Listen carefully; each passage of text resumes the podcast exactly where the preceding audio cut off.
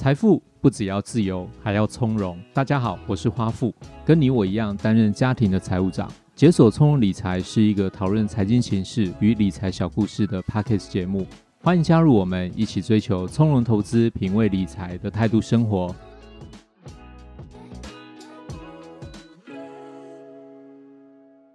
大家好，我是花富，欢迎收听解锁从容理财。过去呢，我总是非常喜欢每年的十月份，不知道是为什么。是不是因为假期比较多，还是说在十月呢？对台湾来讲是一个天气最好的月份哦，气候凉爽，阳光又充足，还是说百货公司的周年庆其实都集中在十月，让十月呢，不管去哪里都会觉得充满着欢乐的气氛。不过各位朋友，你知道吗？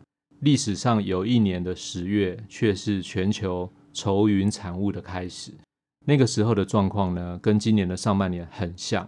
石油的价格短时间之内出现飙涨，引发了这些欧美已开发国家经济成长率的暴跌，开发中国家的产矿呢，更不用说了。全球的终端需求呢，瞬间出现一个急冻。那我们觉得跟今年上半年有点类似哦，因为必须把所有的钱都先来买这种能源、石油，那你哪有其他的钱去做其他的消费？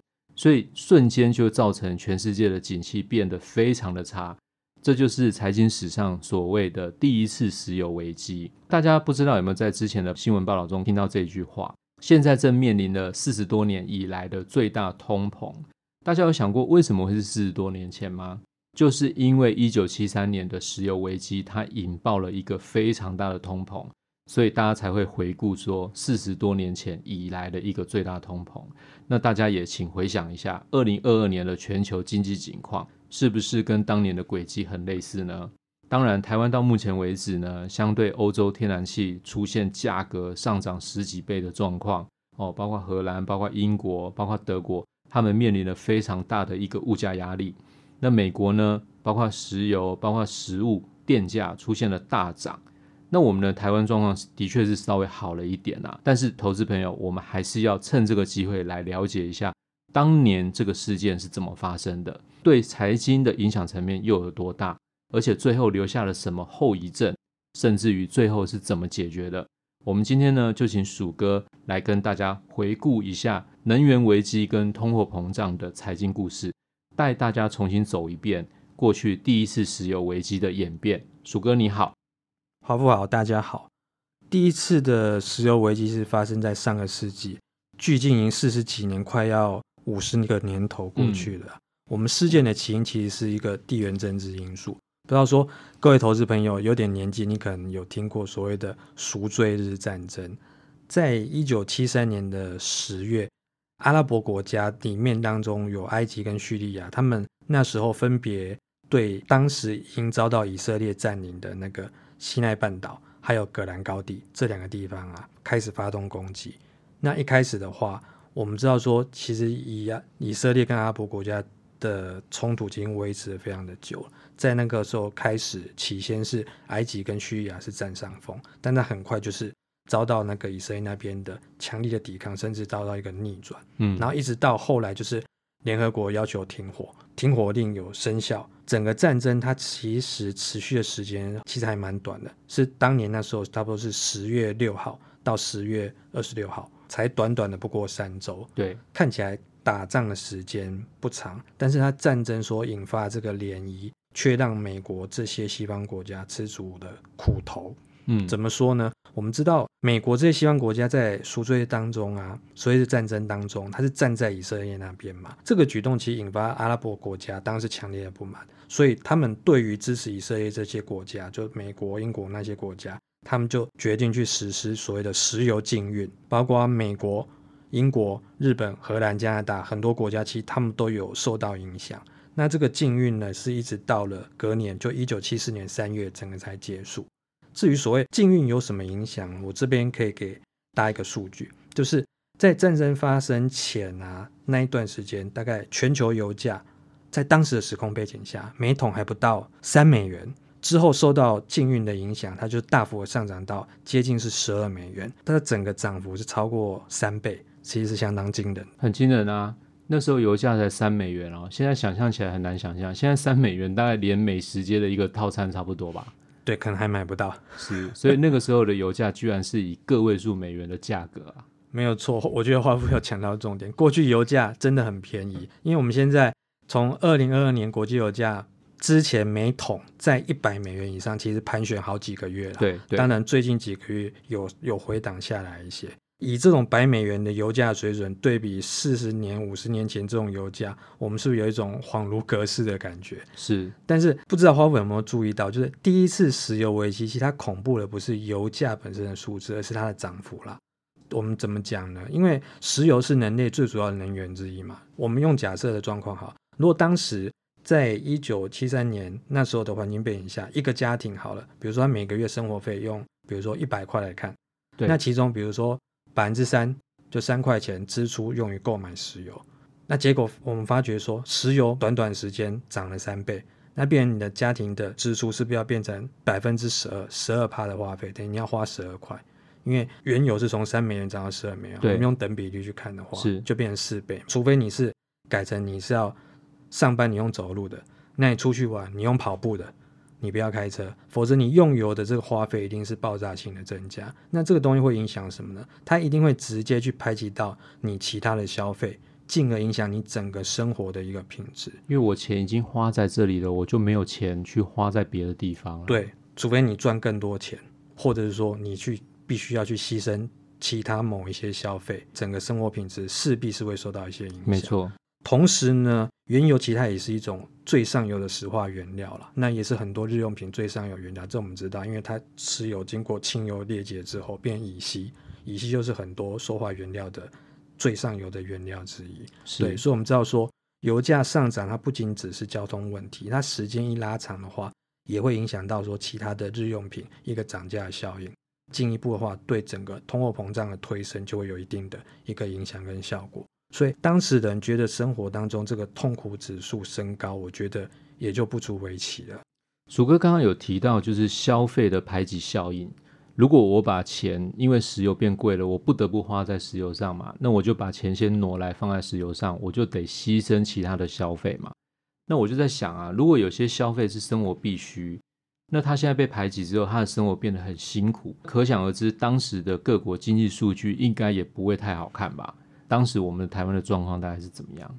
没有错，我们当时被列为禁运的名单，就是刚前面提到美国、英国这些主要的欧美国家嘛。对，他们的经济当然是直接是受创。我们反过来看说，大家应该会很关心说，那当时的台湾呢？其实台湾也受到很大影响。为什么呢？因为包括台湾、日本、韩国，其实这些都是石油进口国。那经济表现的话，当然会受到石油价格的影响。大家可以想象一下说，说石油对台湾来说，其实就是一种成本。我进口石油就是要花成本进口进来。嗯，那当我进口的成本，因为石油价格大幅飙涨，所以我进口成本一定大幅的上升。那我们不管是我们家庭会有能源相关的消费，企业也会有能源相关的支出的成本，这些都会立刻的飙升。那你整个就会造成说，我家庭的消费力下滑，就刚刚提到的。所谓的一个消费排挤效应，企业营运成本当然也会上升啊，变成是说你成本上升，消费力下滑。你从经济成长的公司来看的话，它两边都受到双重的打击嘛，是不是就影响到我们整个经济成长率的表现？没错，对，我这边可以跟大家分享一下实际上的数据，大家可以猜猜看说，说台湾在一九七三年的时候的经济成长率是多少呢？其实那时候经济成长率非常的好，答案是十二点八三 percent。大家听到这个数字，是不是会觉得很怀念？说以前台湾台湾前眼角膜经济大成长这个美好时，亚洲四小龙的时代没有错，它是双位数的成长哦。但是我们受到第一次石油危机的影响，到了隔年，因为影响在隔年主要是显现出来嘛，台湾的 GDP 变成只剩下二点六七啊，从十二点八三掉到二点六七，那一直到一九七五年，就再隔了一年之后，才回升到六点一九，还是低于一九七三年那个数字。那是一直再隔一年，一九七六年经济成长才又回到双位数，是到十四点二八 percent，这才算是重回到高峰。那另外的话，在一九七四年当年，大家一定会很好奇说，那消费者物价指数到底是多少？嗯，因为石油大涨，一定是影响到万物皆涨。那问题是涨幅的话，其实大家跟大家分享一下，其实非常的惊人。一九七四年 CPI 物价指数单年度大涨百分之四十七点五。是四十七点五，不是四点七五哦，吓死人的高啊！对，大家可以试想一下说，说一个家庭，如果你在一九七四年当年，我要维持和前一年一样的生活消费水准，我的花费要增加快五成，因为我的物价变贵了嘛，整体物价指数是增加四十七点五帕。那领薪水的人不就等于整个惨不忍睹了吗？他们当年会觉得会觉得受到很大的一个打击。相对于就是，我相信啊，大多数人在那个时候一定都会觉得说，我生活压力在那一年变得跟山一样大，因为会觉得说我怎么突然物价波动这么大，突然东西变这么贵，我必须要花费将近五成多五成的钱才能够享受到跟前一年一样的生活水准。我觉得这是一个相当相当惊人的一个数据，所以我们就可以知道说，整个消费者物价指数它的这种大幅波动对人类的这个经济影响是非常非常的大的一个结果。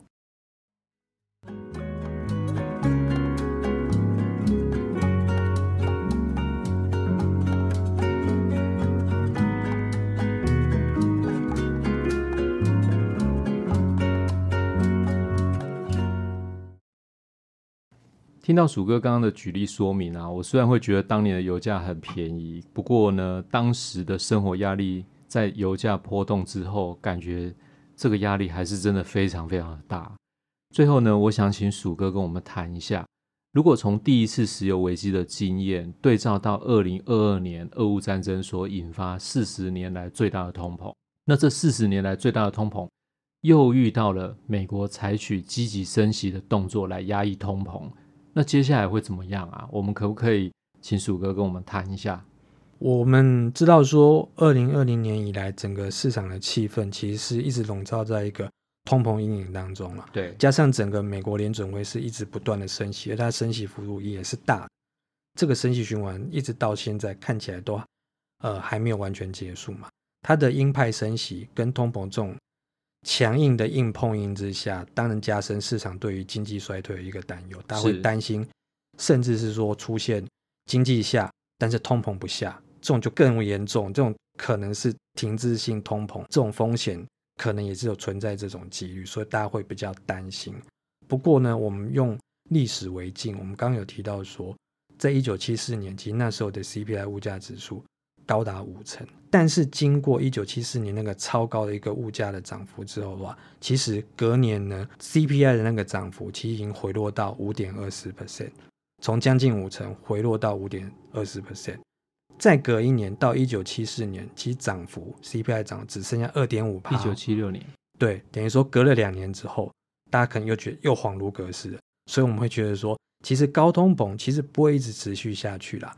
当年那种这么严峻的状况，你看之后的结果，你就可以看得到了。市场它有它自己调整一个机制，东西不断的变贵的状况下，一定会开始影响需求，供需总是会回到说一个。长期来看，回到一个平衡的状态。我们拉长时间来看的话，整个全球经济其实也是呈现一个向上，它可能是锯齿形向上，慢慢向上一个趋势。我觉得大家是不用自己吓自己。那我们回到整个投资角度来看的话，因为我们没有人能够知道说战争到底何时结束嘛，通膨何时会由盛转衰，我们可能也很难马上的下一个定论。所以对于中长线投资人来说的话，我们跟分成两种情况来讨论。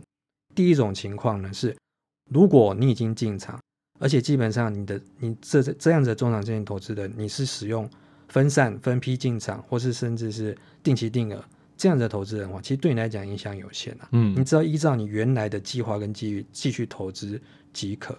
为什么呢？因为我们来看二零二二年市场表现是不好的，那你这时候其实你进场，你分批的定期定额进场，你进来买的这个部位，其实价格都比较低嘛。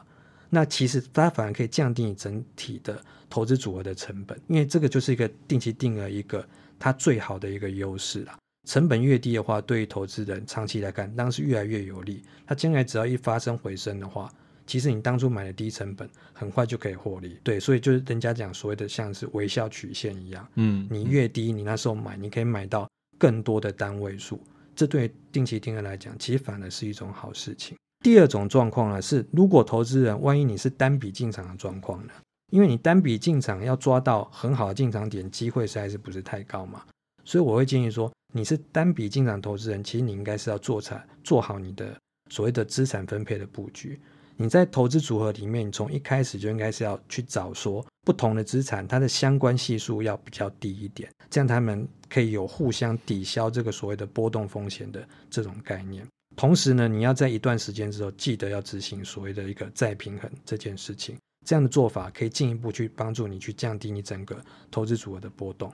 再平衡还有另外一个很大意思是说，你可以一直维持你自己的适合你的风险属性的投资配置。比如说，你可能是股股七债三，或是股六债四，你的再平衡动作是让你一直回复到你这样的一个投资配置，因为每个人在不同的年纪，或是不同的投资目标，一定不一样嘛。对，还有你不同的投资属性，你可能需要不同的人生阶段，或者说你不同的投资属性，你需要个别适合自己的一个风险性的一个资产配置。你这样子最后比较容易帮助你达到你中长线的投资目标。所以就我来看的话，我来看现在的不管是通膨议题或是战争这些影响，其实你拉长时间来看的话，它只是你长期投资当中中间一个小的插曲。所以我觉得投资人还是必须要有一点耐心。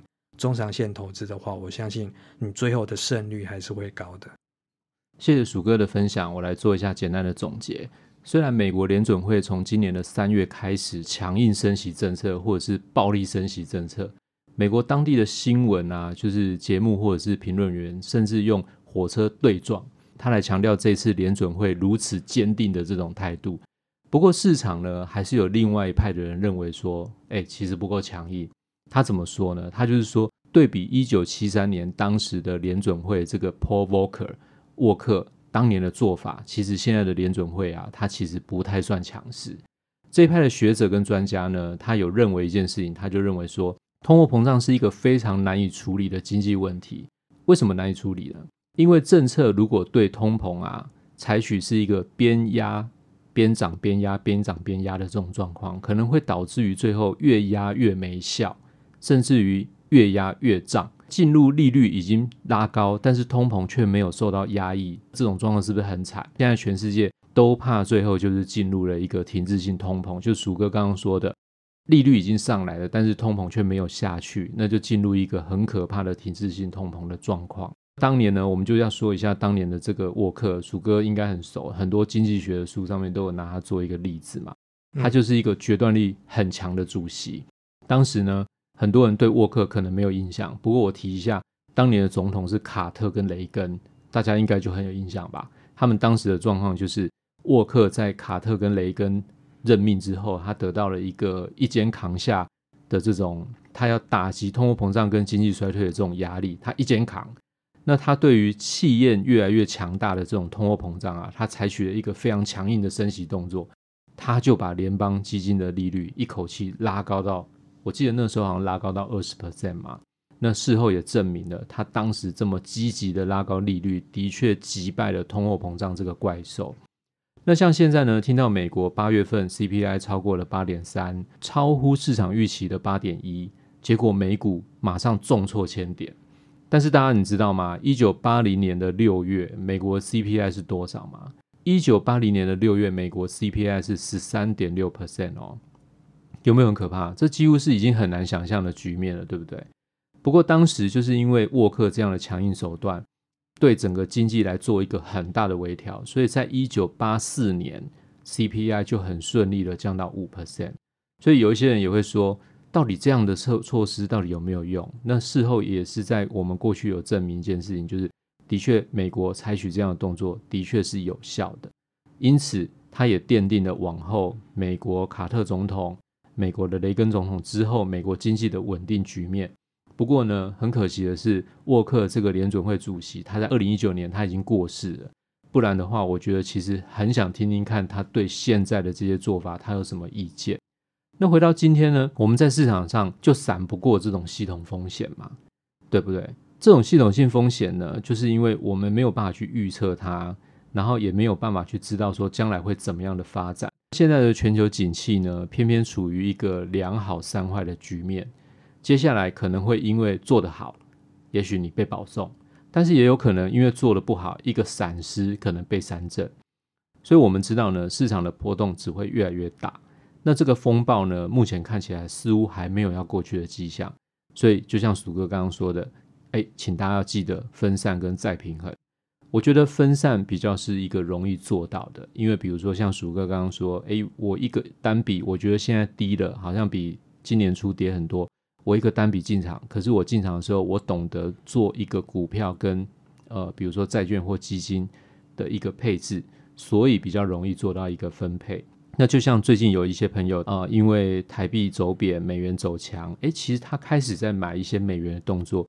我觉得这也是一个很好的分散策略啦。但是呢，你想想看，再平衡是不是就有难度？再平衡的一个时间点要怎么掌握，或者是你做到怎么样的程度？我觉得这就比较困难一点。所以我想请大家直接参考一下智能投资。那智能投资它有一个门槛，只要三千块钱，它就可以利用智能投资做一个进场。重点是你进场之后，你可以享受到的是一个全年无休的市场监控的一个机制，而且它免费提供你一些在时间点上面的再平衡建议。就如我们刚刚说的，再平衡的时间点你很难掌握，可是如果你有一定的部位在智能投资里面，你就可以拿到它这个再平衡的建议，对不对？当然，投资朋友你可能是有很大部分的资产都是由自己去做规划或配置。不过，你如果有部分的资金如果可以转向智能投资的话，那我觉得这也是一种小部位来掩护大部位的策略啦。有兴趣的朋友，我觉得可以研究研究一下。好，那我们今天的节目就到这边，谢谢鼠哥的分享，很有意思的财经故事。我们希望呢，大家都能够在这个投资的乱世当中呢，得到保送。那这里是解锁从理财，我是花富，我们下次见喽，拜拜。